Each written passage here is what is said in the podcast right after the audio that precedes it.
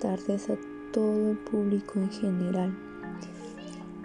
Les saluda y habla la alumna Sánchez Castilla Fernanda del cuarto grado E de secundaria de la institución educativa Andrés Avelino Cáceres. El día de hoy voy a dar a conocer un tema muy importante que lleva por título Vida saludable y sana. Ello va relacionado con el tema de la alimentación. Actualmente nos encontramos en una situación de emergencia sanitaria, lo cual es el COVID-19 o coronavirus que ha limitado el uso de los espacios al aire libre para poder realizar o ejecutar actividades físicas. Por otra parte, tenemos el otro tema de problemas en la alimentación por parte de la población. Ante esta situación, es necesario saber y conocer de la vida o estilo de vida saludable. Todo ello se basa en el tema de este nuevo y primer capítulo. En esta actividad o sesión vamos a tener el privilegio u oportunidad de poder obtener hábitos o acciones que serán satisfactorias para la salud de cada uno de ellos. Vamos a comenzar con dar a conocer de dónde provienen las energías que se obtiene o obtiene el cuerpo.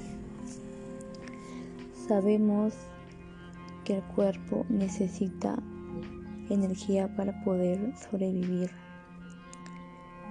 y ello es adquirido por los alimentos consumidos en el día a día o en la vida cotidiana.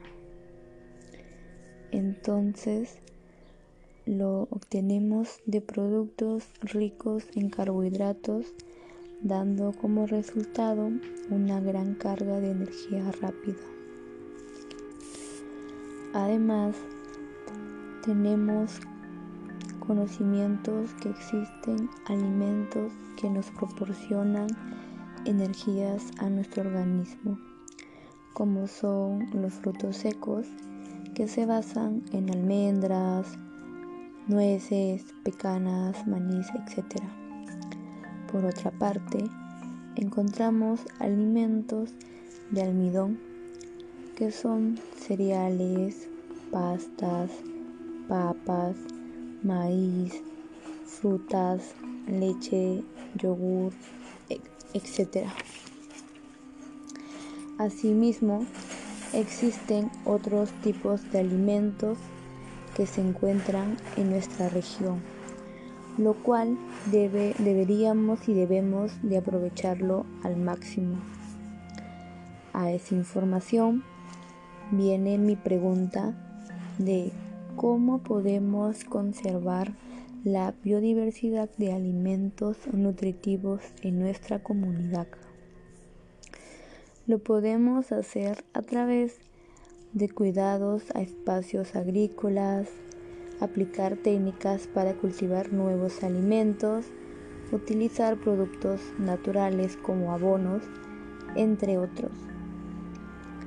Entonces, deberíamos cuidar mucho nuestra alimentación, pero también es importante la práctica de ejercicios o actividades físicas que nos va a permitir tener una mejor calidad y estado de salud integral.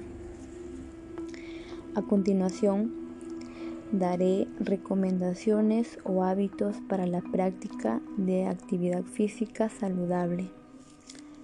Primer punto, tener un espacio libre y cómodo. Segundo, adecuarnos a ejercicios básicos. Tercero, mantenernos siempre hidratados. Cuarto, practicar, practicarlos en un tiempo moderado. Al seguir estas recomendaciones, vamos a obtener buenos beneficios como, primero, reducir el estrés. Segundo, previene enfermedades cardíacas. Tercero, mejor funcionamiento de los órganos.